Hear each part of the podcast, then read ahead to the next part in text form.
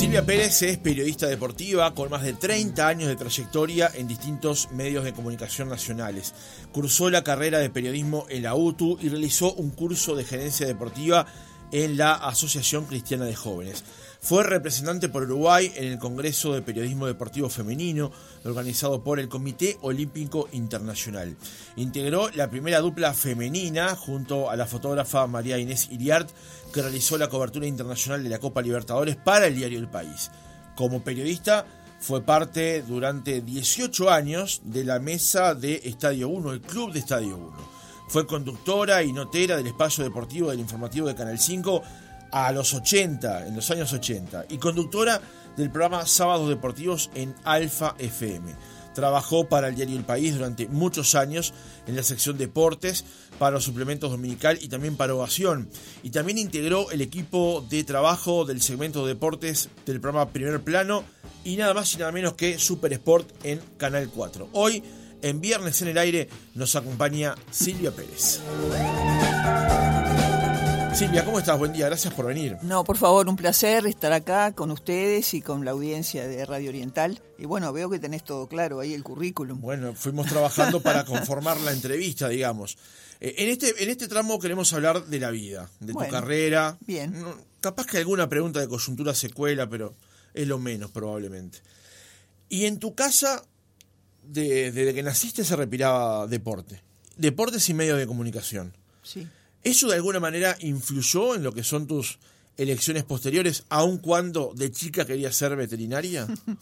Sí, este, bueno, sí, supongo que sí, porque mi padre fue un exjugador, técnico, periodista muchísimo tiempo. Quizás los más veteranos lo recuerden. Marcelino Pérez, él, por ejemplo, durante muchos años hizo la parte deportiva de Canal 12. Eh, y sí, este, además como yo no tuve madre, creo que mi padre fue una figura este, muy importante y terminé haciendo lo mismo que él, capaz que sin proponérmelo, porque como vos decías, mi vocación era o ser veterinaria, porque me importan mucho los animales, o ser profesora de educación física, que eran lo que más me destacaba en el colegio y en el liceo. Este, o sea que no estaban mis planes seguir este, los pasos de mi padre, pero bueno, se fue dando. Y en realidad yo empecé a trabajar en esto cuando él ya había fallecido, o sea que siempre me quedé con la incógnita de si a él le hubiera gustado o no que yo siguiera sus pasos. sobre todo porque en ese sí, sobre todo porque en ese momento no había mujeres, o sea que no sé si le hubiera gustado o no le hubiera gustado. Dijiste algo ahí al pasar que opté por no preguntártelo, pero vos que ya lo exteriorizaste y además lo trabajaste con muchos años de terapia, lo que tiene que ver con el fallecimiento de tu mamá ah. cuando vos tenías 22 días. Sí.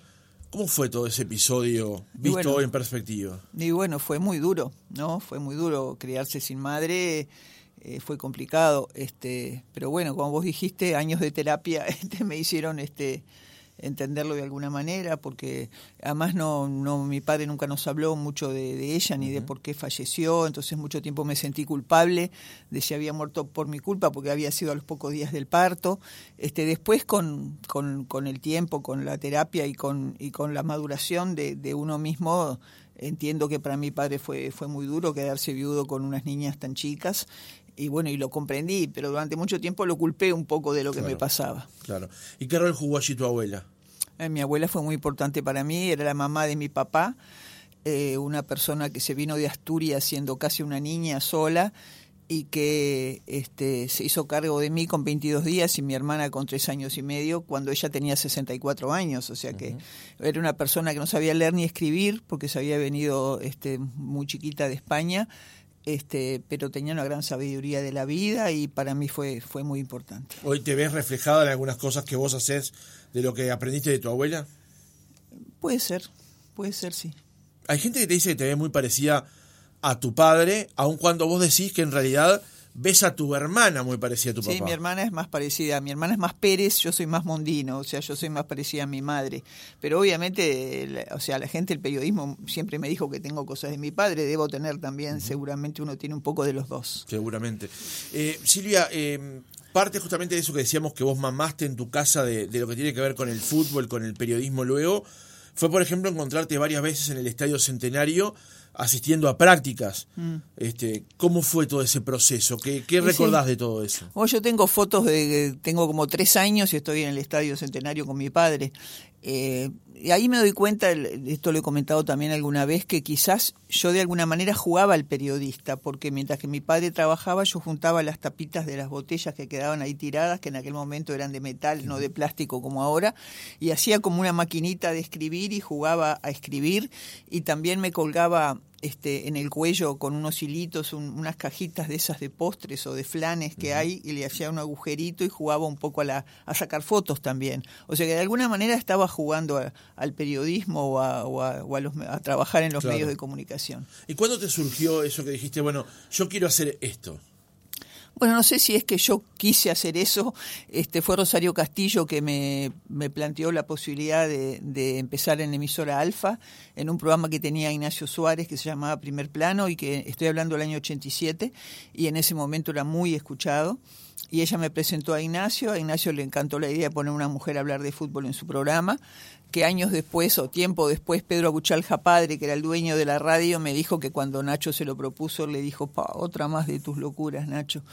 Este, bueno, y ahí empecé, este, tenía dos veces por semana un espacio de fútbol en ese programa y, después empecé con Sábados Deportivos, eh, que era un programa que hacíamos desde el mercado del puerto, cosa que después se hizo muchas veces, pero eh, era un programa que salía desde un restaurante del mercado del puerto, lo conducíamos Juan Gallardo, que en paz descanse, y yo este, y bueno, que también era un programa muy distendido en el que se hablaba de, otros temas, de, muchas cosas. Este, me acuerdo que una vez hicimos un programa que, tuvo mucha repercusión con el sexólogo Gastón Boero y jugadores y técnicos hablando de un poco de, lo que era el sexo en el deporte y qué cosas había que hacer y qué cosas no había que hacer un tema tabú, sin ni, que hablar del tema del sexo en el deporte. Sí, puede ser. Pero vaya pero bien, pero muy bien. La verdad que me acuerdo que Mario Rebollo, entonces jugador, ahora mucho más conocido como este ayudante del maestro Tavares, fue uno de los de los invitados a ese programa, me acuerdo. El otro día estaba conversando con alguien y me decía, es raro que en el fútbol eh, no haya ni un solo jugador, ni un solo técnico que declare su homosexualidad, teniendo en cuenta que en el resto de la sociedad por porcentajes tiene que haberlo. Pero que el fútbol no se permite hablar de esos temas. Sí, yo no sé si no se permite o ellos mismos de repente no se animan a, manifestarlo porque piensan que van a tener repercusiones. Este, No lo sé, pero es verdad lo que decís, es verdad. Silvia, y esos primeros, el primer andar justamente en el periodismo deportivo, siendo mujer, ¿cómo lo veían tus compañeros de trabajo en primer lugar, tus oyentes en segundo lugar y el público en general? Mm. Eh, bueno, además a los pocos meses de empezar yo ahí en primer plano con, con, Nacho Suárez, empecé en el informativo de Canal 5, donde también me llevó Rosario, me presentó al productor del informativo, Hugo Bruñini, que también se la jugó por poner a una mujer. El informativo de Canal 5 era primer informe, este, que era también muy visto, muy visto, fue, fue el primer informativo que era también revista, o sea que antes no había, los informativos eran informativos, no como ahora que todos los canales tienen una revista, en aquel momento no había, y esto era un informativo revista, este, y tenía un gran éxito y además era muy gracioso cuando íbamos al interior porque lo único que llegaba al interior en ese momento era Canal 5 y la red, o sea, no había cables como ahora que la gente tiene la posibilidad de ver lo que quiere. Entonces, cuando nosotros íbamos al interior a veces nos sentíamos este estrellas, nos sentíamos Susana Jiménez, porque la gente venía con nosotros, se quería sacar fotos, porque era lo único que consumían en realidad. Este, fue una experiencia muy linda, primer informe, de repente eh, técnicamente había muchos inconvenientes, este, pero el, grupo humano era muy fuerte, como siempre pasa cuando de repente tenés este, problemas para, para trabajar y el grupo humano es lo que se hace fuerte. Y después, cuando muchos de nosotros nos fuimos a trabajar a otros lugares, nos resultó fácil, porque ya habíamos, nos habíamos acostumbrado a trabajar con, con esas dificultades. Yo me acuerdo de ir a hacer notas y que cuando llegaba al canal no había funcionado el micrófono, no había funcionado y tenía que volver a llamar y decir, en época no había celulares, no tengo que volver a llamar y decir, voy de vuelta porque no me funcionó tal cosa. A veces los jugadores me bromaban, Silvia, ¿está todo bien hoy? Este, o sea, esas cosas que, que, pasaban en aquel programa, que pero que creo que nos marcó a muchos de nosotros, ¿no? Conducían Daniel Bianchi, Fernando Vilar, Rosario Castillo, este, la parte deportiva la hacía José María Mancilla conmigo, o sea, yo, él y yo, porque ese, ese, esa parte deportiva la hacía Carlos Muñoz y él, el Pepe Mancilla, que era muy jovencito. Cuando Carlos Muñoz se va para Canal 10, él queda un poco como la estrella, la estrella del deporte, y le pone a una mujer al lado. Y para él no fue fácil, porque de alguna manera la mujer le quitó protagonismo, solo por el hecho de ser mujer. Este, hoy somos muy amigos este, con el Pepe, pero al principio fue, fue difícil. Como vos decías, a los, a los colegas no les gustó que apareciera una mujer eh, yo iba a la bancada de prensa y la gente me miraba como diciendo, ¿esta qué hace acá? Y, a veces bajaba y veía el partido desde la platea, donde no es lo mejor para ver un partido, pero me sentía incómoda realmente. Y después subía y decía, no, tengo el mismo derecho que ellos, el mismo carnet que me habilita que ellos, y volvía. Para, volvía. O sea, al principio fue difícil, a la gente también, esta que sabe que vaya a lavar los platos, era, era lo más común. Y en ese sentido, ser la hija de mi padre me, me favoreció, porque la gente decía, mira que hay una mujer que habla de fútbol en Canal 5, pero es la hija de Marcelino, de alguna manera me daba cierto... Pero a vos no te gustaba mucho el tema que te dijeran la hija de... Y no, porque no, no, no, no quería estar ahí por eso, pero reconozco que al principio me, me, eso me dio cierta, cierto crédito. Es más, me acuerdo la primera vez que le hice una nota a Luis Cubilla, y, pa, y a él no le gustó nada que él dirigía a Danubio en ese momento. A él no le gustó nada que una mujer le fuera a hacer una entrevista. Y se le notó. Este, después que terminamos la nota, le dije que era la hija de mi padre y ahí todo cambió conmigo. Es más, después cuando dirigió la selección y todo siempre fue re bien conmigo. este, pero al principio eso me ayudó a abrir algunas puertas. Eso que contabas es radio, es después este, televisión. ¿Cómo llegaste al diario El País? Al diario País me llevó Daniel Sheck, el dueño del diario en ese momento, que me sacó el sombrero, un caballero. Y bueno, mi padre había trabajado muchos años en ese diario también y él me había visto en Canal 5 y, fue el que me, llevó al, diario. Trabajando en el diario te tocó trabajar con mucha gente que había trabajado con tu padre. Sí, este sí, sí, eh, eh, Jorge Sabia, que fue mi jefe mucho tiempo, el Tito Mastandrea, que hoy tampoco ya está entre nosotros, gente que había trabajado con mi padre, sí, sí, sí. ¿Cómo fue ese vínculo? No, bien, siempre me hacían muchos cuentos de mi padre, que eh, tenía, eh, descubrí una faceta de mi padre muy distinta a la que a la que yo conocía. Porque uno tiene que conocerlo, bueno, en la casa, como padre, después va a trabajar a un lugar donde trabajaron con él y te cuenta, no, mira, tu padre hacía esto también, era este también. No, me parece que mi padre era el rey del chiste y en mi casa era medio ogro, ¿viste? O sea, este, pero bueno, no, estuvo, estuvo bueno. Me acuerdo una vez un cámara, pues también trabajé con, con camarógrafos que habían trabajado con mi padre. En Canal 5 trabajé con camarógrafos que habían trabajado con mi padre en Canal 12. Y una vez uno me dijo, tu padre era el rey de la elegancia, un príncipe, siempre el pañuelito con la corbata haciendo juego.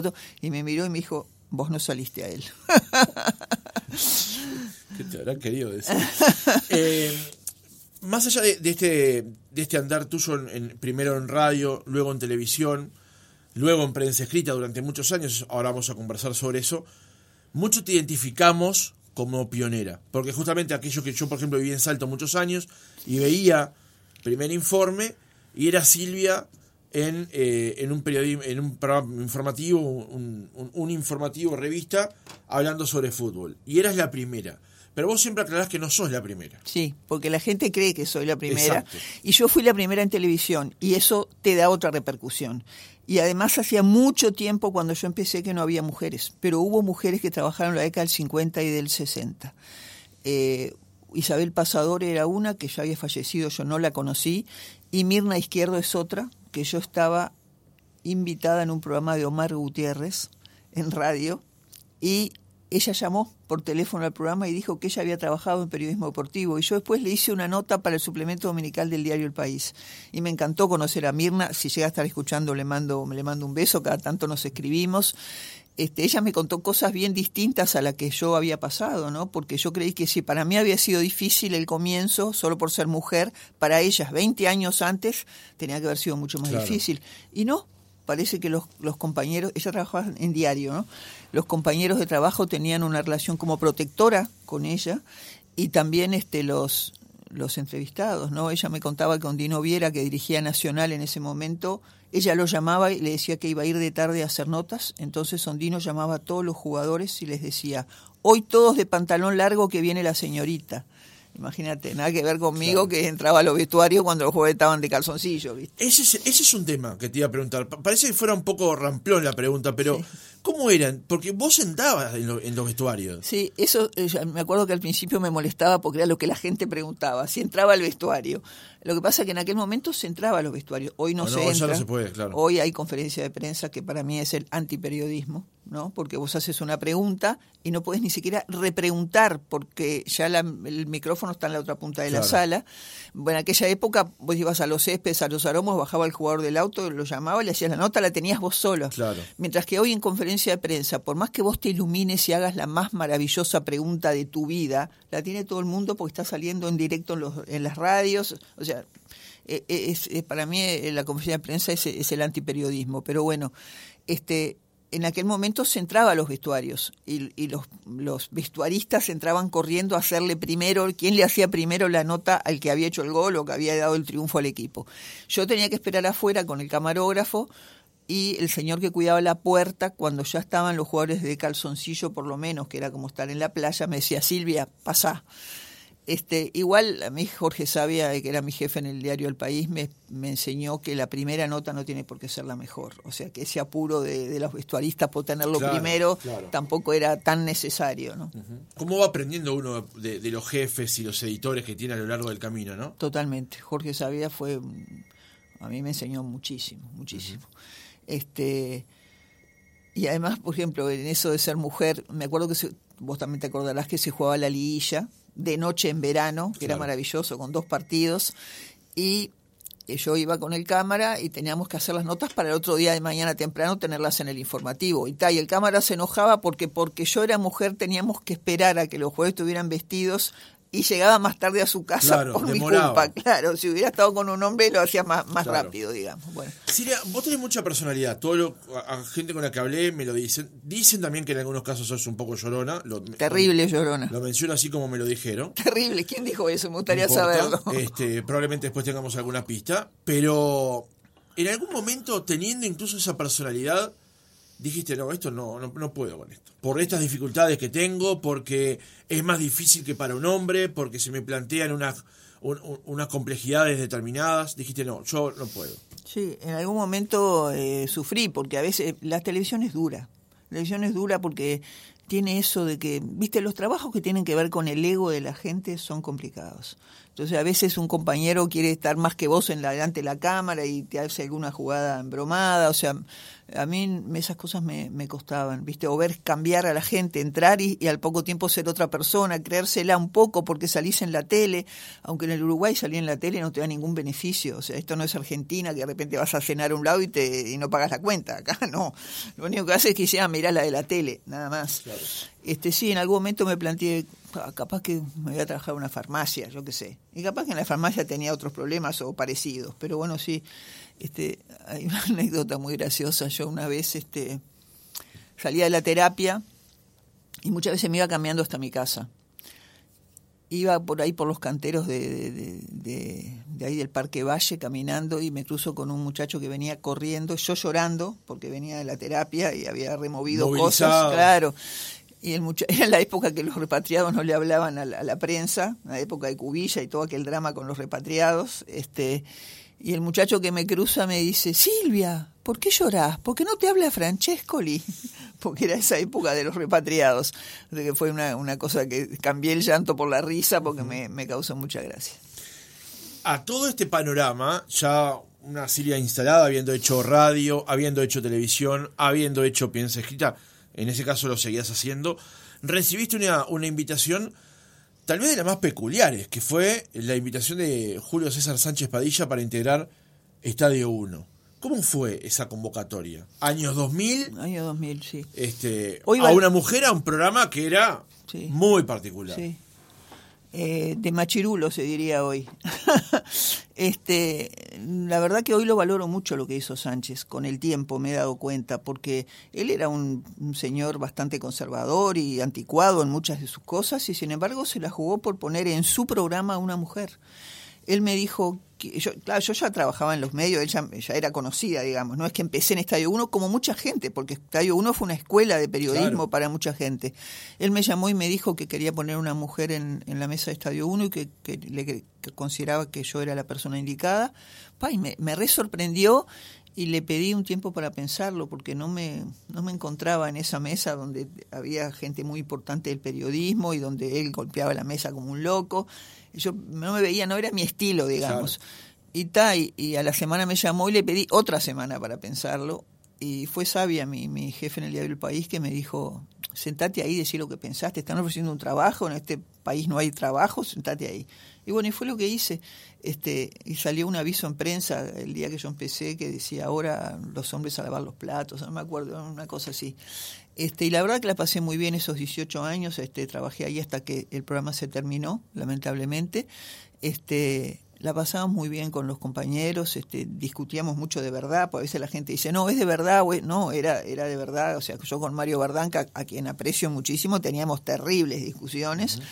Y este, y además mucha gente me decía, pa, yo me mato de la risa con ustedes en Estadio 1, porque tenía también una cosa media graciosa, las locuras que hacía Sánchez, este, que yo tengo una foto que estamos todos abajo un paraguas, no sé por qué, este, esas cosas que, que tenía Sánchez que para mí él era un gran showman. Sin o sea, Más que un, periodista, él era un gran showman y lo fue en su vida en todas las cosas que hizo porque él fue un gran árbitro de básquetbol. Yo no lo vi arbitrar, pero mucha gente me contó que el, arbitraje del básquetbol en Uruguay fue antes y después de Sánchez Padilla, un hombre que llegó a arbitrar final de Juegos Olímpicos, o sea, era un buen árbitro, o sea, no hubiera llegado ahí, pero tenía esas locuras propias de él, ¿no? Que cuando una persona lo, lo insultaba acá en, en las gradas, él paraba el partido, iba y le explicaba por qué había cobrado tal cosa esas locuras de Sánchez. O sea, él fue un gran showman en todas las cosas que hizo en su vida, ¿no? Vos eras una de las ocho antes de entrar. ¿Y quién no era uno de los ocho? O sea, el Uruguay era todo, todos éramos uno de los ocho. A mí, a la gente hasta el día de hoy me dice, Silvia, ¿cuándo vuelve Estadio 1? Porque Estadio 1 era como parte de la cultura de los uruguayos, ¿viste? Todavía hay mucha gente que tiene en el termo, yo soy uno de los ocho, o en el auto, yo soy uno de los ocho, que fue otra cosa de Sánchez maravillosa, esa que inventó, porque el rating le había dado tan bajo su programa que él inventó que eran ocho televidentes. Y él le hablaba a los ocho televidentes y se refería a los ocho televidentes. Y él soy uno, a mí hasta el día de hoy me dice, Silvia, yo era uno de los ocho, me dice la gente. Es una cosa que estaba metida, porque además era en un momento en que había pocos espacios independientes, Estadio 1 era un espacio independiente. Justamente porque además se levantaba una bandera sobre el tema Tenfri y demás, aunque por lo que me han contado no ponía cortapisas a, lo que quisieran opinar con respecto a todos los temas. ¿no? Él estaba absolutamente enemistado a Paco y a, Tenfield, pero vos podías decir lo que querías ahí sin ningún inconveniente. ¿no? Yo algunas veces dije cosas buenas que hacía Tenfield, porque no todo lo que hacía Tenfield era negativo, algunas cosas sí, otras no. No había ningún problema para dar tu opinión. O sea, era un espacio realmente independiente y la gente eso lo valoraba. Vamos a escuchar el mensaje de un amigo en común que tenemos sobre Estadio 1. Bueno, Silvia, aprovecho la oportunidad para mandarte un beso.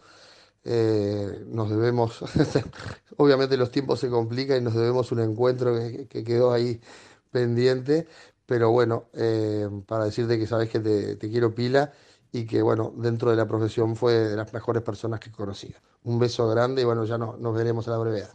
Axel Fuchs lloro en cualquier momento. Mira que soy llorona. sí, Axel, un, gran amigo. Y es verdad que estamos por vernos hace tiempo. No, te preocupes, yo dejé de trabajar con él hace seis años y hablamos una vez por semana, pero no nos vemos nunca. Sí, Y además ahora que está de, ahí en Danubio ah, complicado, este, es más difícil, es más difícil todavía encontrarlo. Pero te llevaste, además de popularidad eventualmente, eh, y un gran recuerdo, te llevaste buenas amistades también de Estadio 1. Sí, sí, sí. Axel, Mario, todos. Januzzi, que hoy ya no está entre nosotros. Ariel del Bono, que era un ser entrañable. O sea, bueno, Casco, que era un, personaje con el que te reías todos los días. Este. Hoy ya no están entre nosotros todo, toda esa gente, la mayoría de esa gente, pero no, la verdad que sí la pasamos la pasamos re bien en el programa. Laurita, que era una, una amiga, una amiga entrañable mía hasta el día de hoy, que era la que nos servía la grapa miel. Ahí hoy está, vive en Chile, se casó con un chileno, pero la quiero muchísimo a Laurita también. El día que te fuiste del país, publicaste en Twitter. Así como hace unos meses el observador le apagó la computadora a Jorge Señoranz, ahora el país apaga la mía. Es un momento doloroso y triste después de 26 años en el diario, pero obviamente voy a apagar la computadora cuando yo quiera, no cuando lo quiera el país. Todos los vínculos, ahí termina el mensaje, todos los vínculos laborales en algún momento se terminan, digamos, por distintas razones, pero mm. el tuyo con el país, ¿terminó de la mejor manera teniendo en cuenta esa cantidad de años de, de vínculo laboral? Bueno, no, para mí no. Este, a ver, a mí fue como puse ahí una cosa muy dolorosa porque yo llevaba 26 años trabajando ahí con la camiseta puesta, porque suelo ponerme la camiseta de donde uno trabaja. Para mí es inevitable no ponerse la camiseta. Y ellos mismos decían que mis notas eran las más leídas. O sea, los dueños, los que tenían las responsabilidades, decían que mis notas eran siempre las más leídas. Entonces yo no entendí por qué, si mis notas eran siempre las más leídas, me estaban dejando sin trabajo. Ellos me propusieron que... Eh, que bueno, que si las cosas terminaban en buenos términos, yo siguiera escribiendo, o sea, me echaban, pero yo siguiera escribiendo y me pagaban por nota. Yo tampoco lo acepté ni lo entendí, porque si mis notas son tan buenas y vos querés que yo siga escribiendo, ¿por qué me estás dejando sin trabajo? Este no fue una, una buena salida, pero porque además después mandé un mail a, los dueños y a toda la redacción y a, toda a todos los estamentos del diario diciendo que eh, por un lado sentía alivio de, no ir más a una redacción donde los y las que tenían puestos de responsabilidad muchas veces ni te saludaban cuando te cruzaban en la redacción y que el diario se había convertido en algo muy diferente al lugar donde trabajó mi padre y que comandaban los padres de los que están ahora, digamos, ¿no? O sea, les mandé ese mail a todos que obviamente no, no les gustó mucho, pero bueno, es lo que, lo que yo sentía en ese momento. ¿Lo superaste? Sí. Sí, sí, bueno, en realidad después que me echaron del diario, como piré un poco, este, me fui a vivir a Bellavista, que es un balneario que yo adoro, que amo, que hace 25 años que veraneo ahí.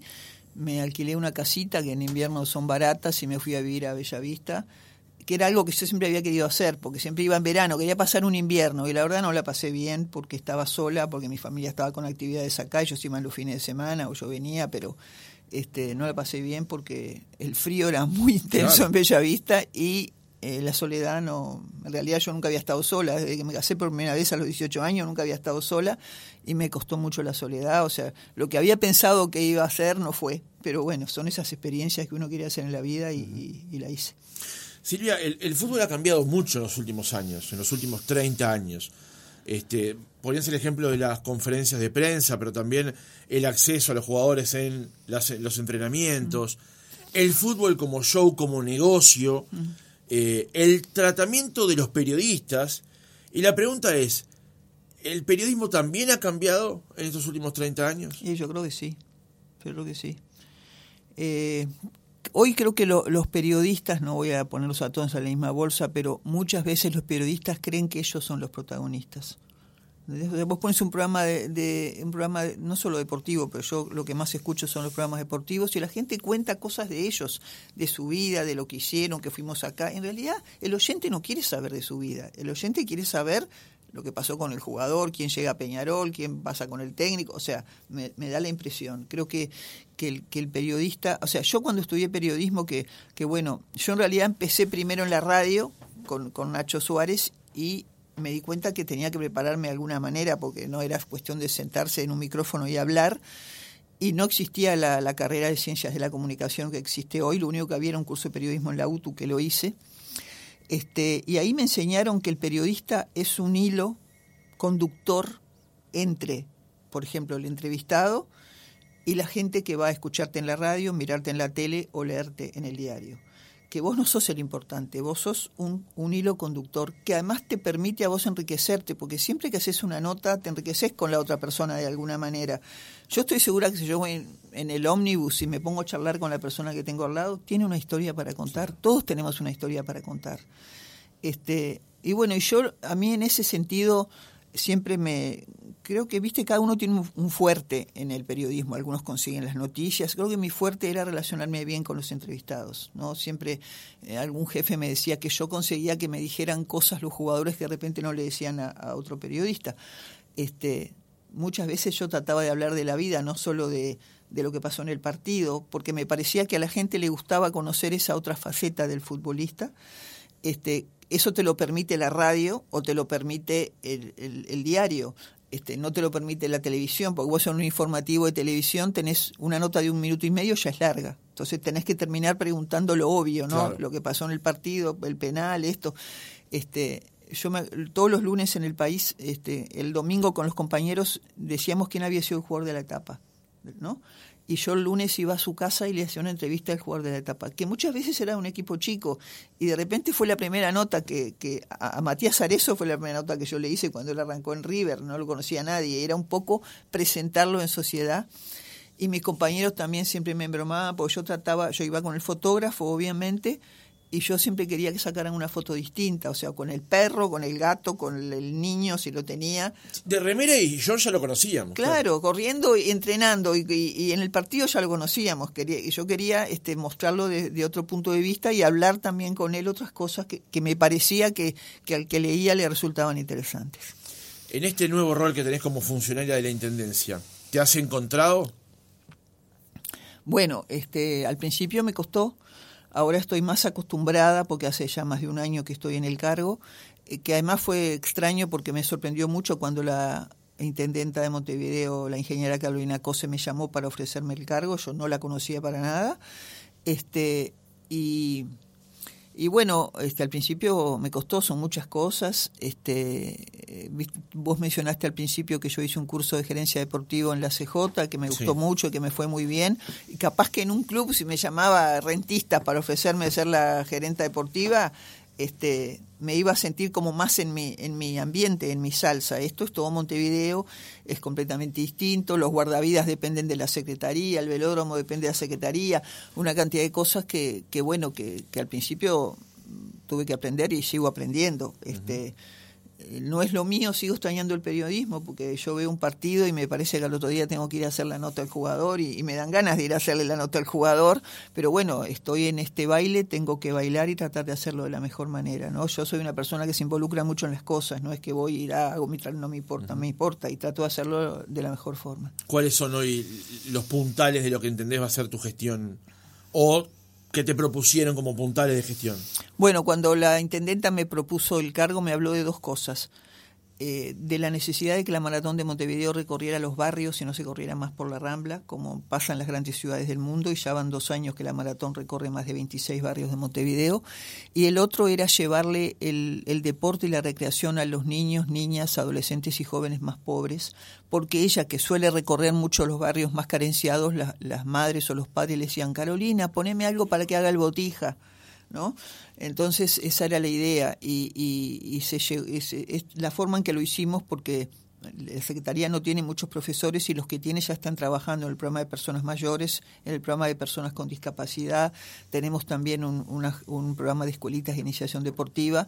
Entonces la forma de poder llegar a los barrios con, con esto fue hacer un convenio por pasantías remuneradas con el ISEF, con 32 pasantes que ya están a punto de recibirse y ya hicieron práctica comunitaria y que están trabajando hoy en diferentes barrios de Montevideo. Y es, un, es lo que nos tiene más contentos y más conformes, al menos desde que yo estoy, porque está teniendo un gran éxito. O sea, por más que de repente al principio para algunos fue difícil, porque eh, es llegar al barrio, ¿no? Porque eh, muchas veces la gente no quiere salir del barrio. Entonces es llegar a un barrio que, es, que tiene dificultades, que tenés que ganarte un lugar, tenés que hacer que la gente te conozca, eh, siempre hay apoyo de un referente, de, de, gente. Y la verdad que los chinos están trabajando bárbaro. en el verano este, salieron del territorio, llevaron a los niños a la playa a hacer diferentes actividades deportivas. Muchos niños conocían por primera vez la playa este, que a uno le extraña que, niños que vivan en Montevideo no conozcan la playa, porque hay playas en el este y en el oeste, sin embargo muchos de esos niños llegaron por primera vez a la playa y los pasantes me decían, pa, la, nos tomamos no sé cuántos ómnibus, pero la, carita de, esos niños al ver la playa por primera vez y al meterse en el agua por primera vez, este, valió la pena todo, ¿no? Para cerrar, Silvia, para que te lleves una muestra del cariño de los oyentes. El 295 dice Silvia, la número uno del periodismo deportivo, debo ir volver ya. El 661, excelente entrevistada y entrevistante. Además queda en absoluta evidencia lo que, es, lo que importa, que es la calidad. Y el 140 dice, gracias Silvia, te extrañamos con más presencia, profesional 100%, gracias Francisco por invitarla. Al pasar, alguna muestra de lo que generas en, en los oyentes cuando te ven volver al micrófono y escucharte. Bueno, muchas gracias. Este, eh, muchas veces este, yo me la gente me dice, ay, vos abriste un camino. Yo nunca sentí que abrí un camino, pero hoy hay muchas más mujeres trabajando en el periodismo deportivo y, yo me siento contenta de que esto sea así. Porque cuando yo arranqué pensé que al poco tiempo todos los equipos deportivos van a tener una mujer, lo pensé realmente. Y pasó mucho tiempo para que realmente después aparecieran otras mujeres. Y bueno, y hoy ver que hay muchas más mujeres trabajando me, me deja muy contenta. Silvia, gracias por haber venido. A ti.